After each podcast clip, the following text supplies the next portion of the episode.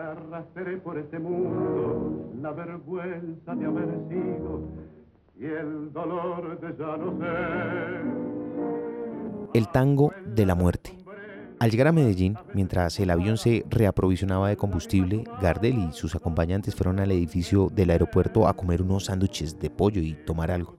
Ernesto Samper pilotería el F-31 en la segunda etapa hacia Cali. En esa ciudad del Valle del Cauca, Gardel debía actuar en el teatro Isaacs, que ya había vendido 5.000 localidades. El piloto Samper encendió los motores e inició el carreteo. Algo brusco. Y de pronto se dieron cuenta de que algo andaba mal. Mientras tanto, en la pista el que esperaba ahora su turno de despegue era Tom con su avión el C-31 Manizales, cuando de repente el F-31 dio un giro de 90 grados y lo embistió. Silencio. Aparentemente el F-31 había perdido el control y en lugar de seguir en línea recta, viró hacia la derecha. Al instante se produjo el choque entre los dos aviones. Recién cargados de combustible explotaron y comenzaron a arder de inmediato. La magnitud del incendio impidió que siquiera alguna de las miles de personas presentes pudiera auxiliar a los sobrevivientes por varios minutos. Cuando lo pudieron hacer, Carlitos pudo ser identificado con facilidad por las ropas que llevaba, traje oscuro, sombrero gris, abrigo color café y bufanda de seda. El acta precisaba que había sido hallado boca abajo y pisado por las válvulas de uno de los motores. Tiene una cadena de oro sin reloj, como especie de pulsera en una muñeca, colgada de la ropa una cadena con unas llaves y una chapita que tiene una leyenda así, Carlos Gardel, Juan Juárez, 735 Buenos Aires. Junto al cantante y quemadas en los bordes se encontraron las partituras originales de Cuesta Abajo, la canción que ha estado acompañando este relato. Y aquella boca mentía el amor que me ofrecía por aquellos ojos brujos lo habría dado siempre en paz. Era el 24 de junio de 1935. En ese momento partía de este mundo terrenal el famosísimo Carlos Gardel y nacía la leyenda. Ese es nuestro tema en este episodio. Carlos Gardel, su vida. Bienvenidos todos, soy Lewis Acuña y están escuchando el podcast del Libro al Aire.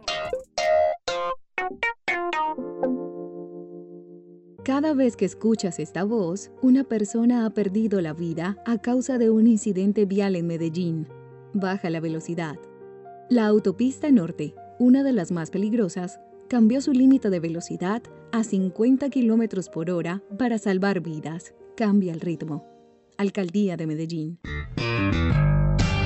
Libro al aire. Felipe Pigna, gracias por estar con nosotros aquí. Realmente el libro al aire es un verdadero placer. Felipe, todos sabemos quién es Gardel, pero muy pocos lo conocen y creo que esa es la labor que usted logra en este libro. Bienvenido, gracias por estar conmigo aquí en Libro al Aire y qué tan difícil fue realizar esta tremenda biografía. Bueno, muchas gracias, un placer estar acá. Un saludo a toda la querida gente de Colombia.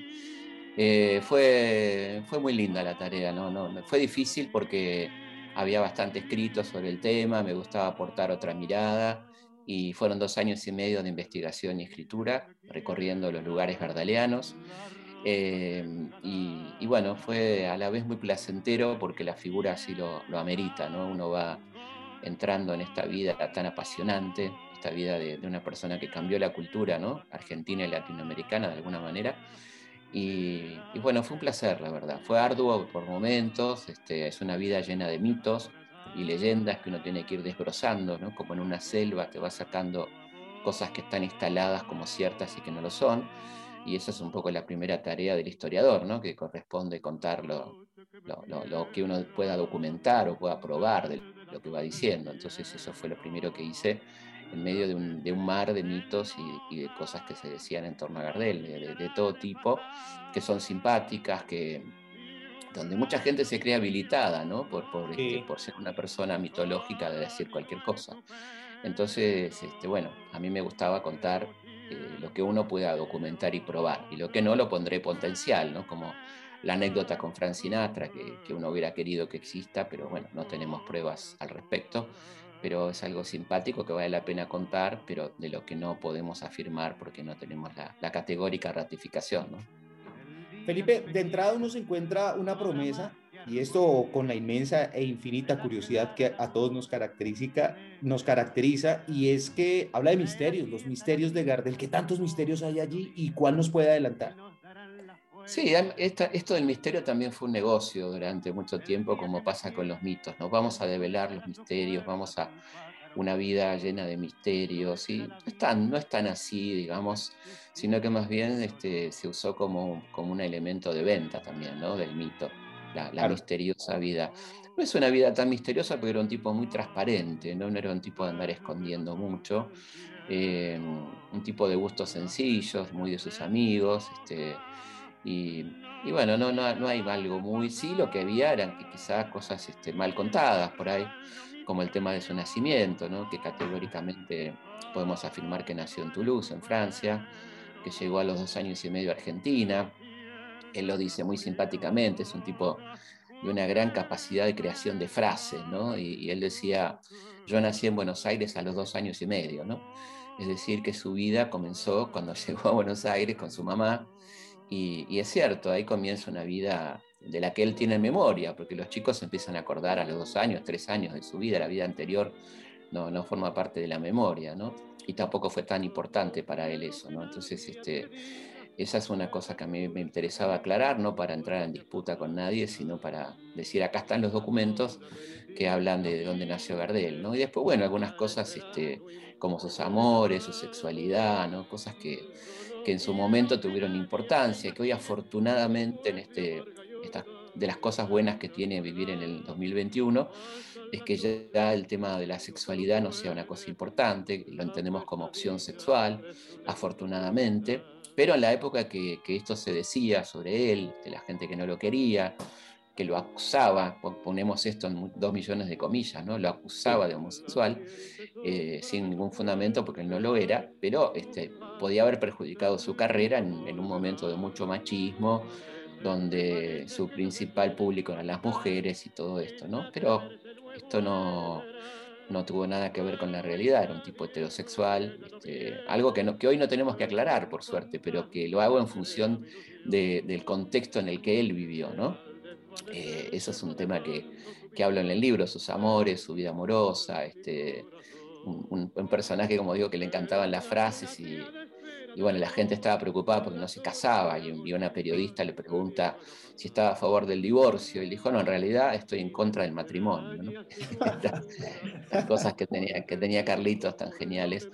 Eh, así que bueno, vamos por ahí, vamos por, por, la muerte, por supuesto, por el accidente en Medellín, que, estuvo cargado de, leyendas y de misterio, cuando la, la, verdad que la justicia colombiana ha actuado mucho sobre el tema, hay expedientes, hay resoluciones judiciales, hay tres testigos presenciales que dicen, repiten más o menos lo mismo de cómo fue el, el accidente, no hubo ningún tiroteo, no hubo ninguna mujer de por medio, no hubo ningún balazo dentro del avión, ¿no? nada de esto que se dijo y se repitió durante mucho tiempo, que, porque como decimos en, en Argentina, esto garpa, ¿no? esto paga.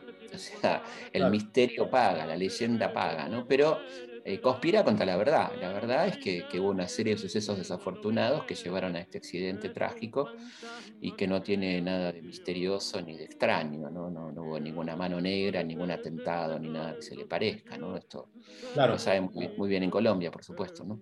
Felipe, entonces escuchando este abrebocas que nos ha dado usted del libro, uno podría básicamente concluir que tuvo una vida extraordinariamente normal extraordinariamente normal es una excelente definición literaria, digamos, porque eh, normal en su en, su, en sus, gustos sencillos, ir a comer con amigos, este, el fanatismo por las carreras, este, que eran su gran perdición, ¿no? Él, decía, a mí me perdieron los caballos lerdos y las mujeres ligeras, ¿no?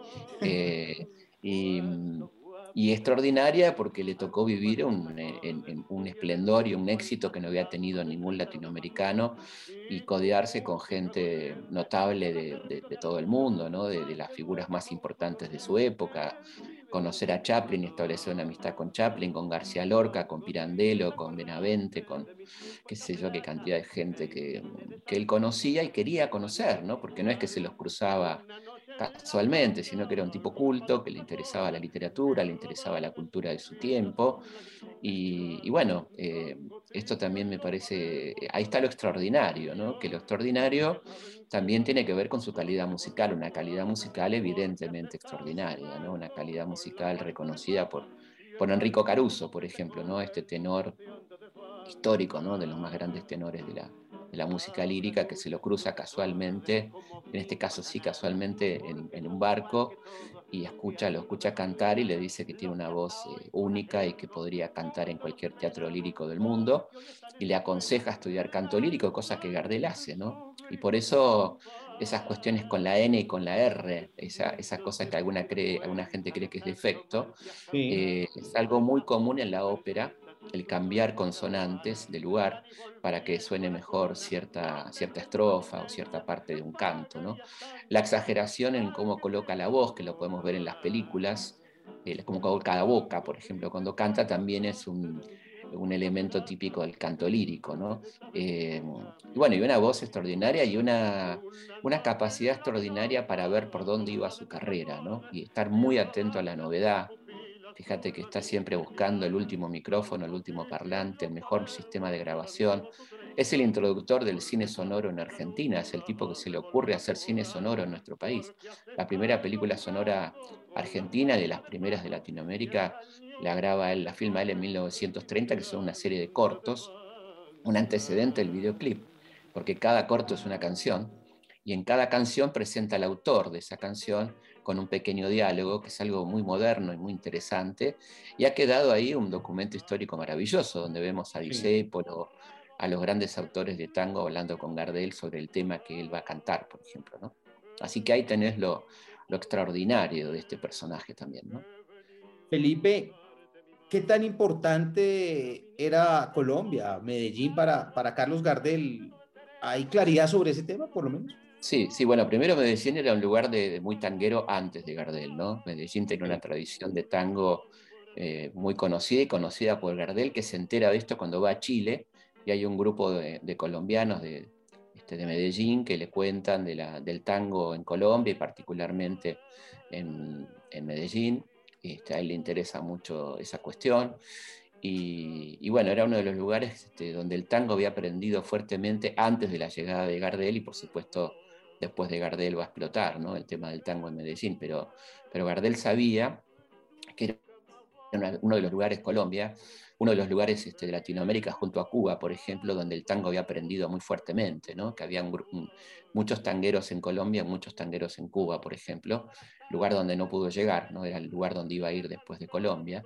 Em, así que hay un vínculo muy interesante antes del fatídico accidente, porque la gente suele vincular a Gardel con Medellín solamente por el accidente, ¿no? Pero bueno, este, eh, el éxito que tuvo Gardel en Colombia fue extraordinario, ¿no? Fue un, éxito notable que... Y está esa hermosa carta que publico en el libro, La Carta al Pueblo Colombiano, ¿no? que es una carta preciosa que, donde él agradece y, hace una diferencia ¿no? de, de, todos los públicos que había tenido hasta ese momento una, particular distinción con el público de Colombia. ¿no? Este, Es una carta muy bonita, que es una carta póstuma, de las últimas cartas que escribe este, Gardel. ¿no? Felipe, usted lo mencionó diciendo Medellín era tanguera antes de Gardel. ¿Gardel ya era Gardel antes eh, de llegar a Medellín?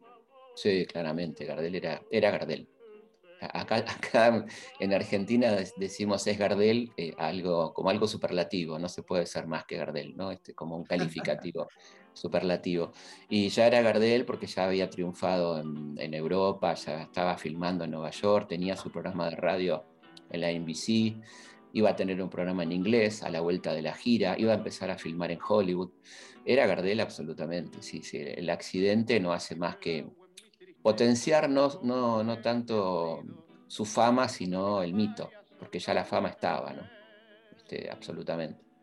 A usted en lo personal, después del apasionamiento que es evidente, con un libro de más de 500 páginas, con mucho trabajo de su parte por la figura de Carlos Gardel, si tuviera que preguntarle una cosa, una cosa que usted, a usted le gusta de Carlos Gardel, ¿cuál sería? Esa cosa especial. A mí me gusta la, espontaneidad de Gardel, la, cosa espontánea, ¿no? de, ser Gardel de ser Carlito más que Gardel, ¿no? Porque él tenía claro que había un personaje, Gardel, eh, cuando le decían este, los amigos que envidiaban la cantidad de mujeres que tenían y lo seguían a todos lados, y él decía, no te equivoques porque mm, las minas se enamoran del torcán, ¿no? Del cantor. Él le encantaba hablar al revés, una cosa muy porteña. El torcán. Se enamoran del torcán, del cantor. Y estaba claro que, Gardel era, era un personaje también, y que él era una persona este, que sabía perfectamente quién era, que no se creía más que nadie, a la vez consciente de que era Gardel y negociaba muy bien sus contratos, etc. Pero una persona muy sencilla, muy dada a su público, y eso también es algo muy lindo, ¿no? A mí me, me gusta mucho esa espontaneidad y la empatía, ¿no? Esa, esa permanente preocupación por cómo está el otro, que se manifiesta hasta los últimos momentos. Fíjate el diálogo que transcribo ahí, que no lo invento yo, sino que son producto de lo que contaron los testigos, de, por qué está preocupado Carlitos antes de subir al avión, por, por la familia de, Barbieri, por él, eh, porque, porque extraña a la mujer, este, su amigo, este, cómo están sus compañeros. Eh, algo muy lindo, ¿no? habla muy bien de esta persona. ¿Hay algo que hable mal de él? ¿Hay alguna cara oscura en toda esta buena historia de Carlos Gardel? Sí, hay momentos este, donde él se equivoca políticamente, por ejemplo, ¿no? donde, donde él canta una canción en honor al golpe del 30, este, la llamada Revolución del 30, de aquellos golpes de Estado de los años 30, que fue una dictadura fascista, que él, este, un poco llevado por, por algunas amistades, graba ese tema que después este, se va a arrepentir muy rápidamente, ¿no? a los pocos meses ya está muy enojado con lo que había hecho. Este, alguna entrevista con personajes este, no deseables, como el dictador Gómez en, Venezuela o Terra en, Uruguay. Sí, por supuesto, todos tenemos claros oscuros, ¿no? pero este, yo creo que prevalece la buena onda y la, buena intención en Gardel. Me parece que esto es notable en, su vida sin ser perfecto. Afortunadamente, porque no haría la biografía de un perfecto, no, me interesaría la biografía de un perfecto.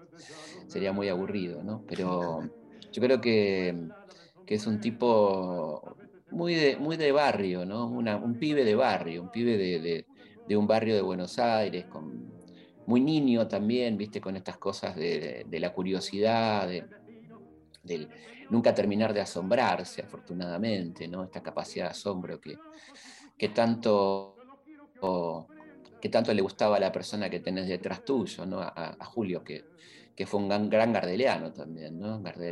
Este, Julio le encantaba Gardel y, le gustaban estas cosas de Gardel, este, este otro Gardel, el Gardel que, el curioso, el que, le gustaba ver el otro lado de las cosas, un tipo de un humor extraordinario, de un humor este, muy gracioso y, muy, muy, ocurrente, ¿no? un tipo que estaba siempre buscándole al, solemne el lugar donde se le iba a caer una media ¿no? en, algún momento. Entonces, este, eso, eso es muy interesante en él, de haber estado con con la realeza inglesa o qué sé yo, y el tipo estar eh, pensando en otra cosa, ¿no?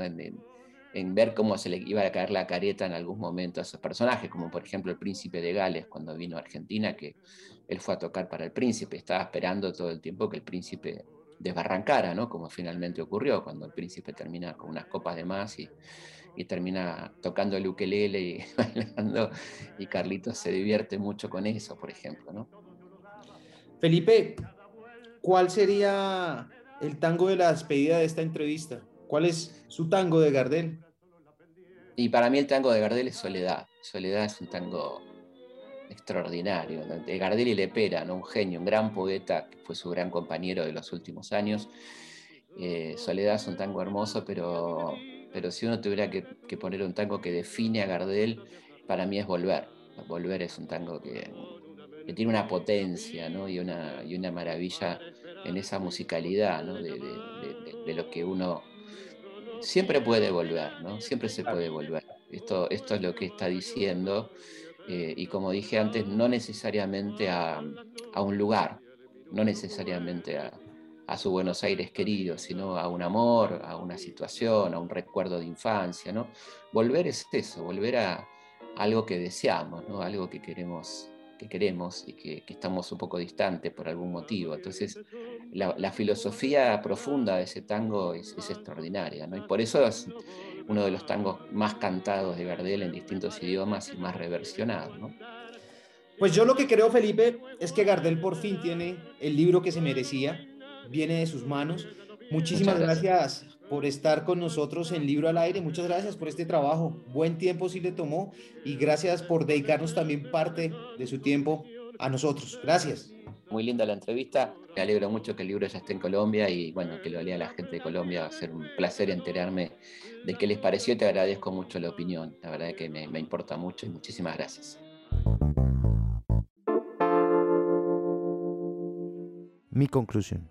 Pocos días antes de morir, Carlos Gardel escribió una sentida y muy conmovedora carta en agradecimiento y saludando al pueblo colombiano. En ella aseguraba que era una vieja aspiración suya conocer a Colombia y que además de la curiosidad del artista acostumbrado a andar y a ver, sentía un sentimiento de gratitud y que quería devolver personalmente con lo único que posee un artista que es su arte, tantas muestras de simpatía y tanta irreitabilidad expresión de cariño. Decía en esa carta que era un agradecimiento antiguo pero viviente y que había venido a nuestro país a cantar y que quería hacerlo como nunca, usando sus palabras para testimoniar su reconocimiento. Para alguien como yo y para muchísimos de ustedes que están escuchando eso, quizá era un dato desconocido y esto lo aprendí de este libro, Gardel de Felipe Pigna.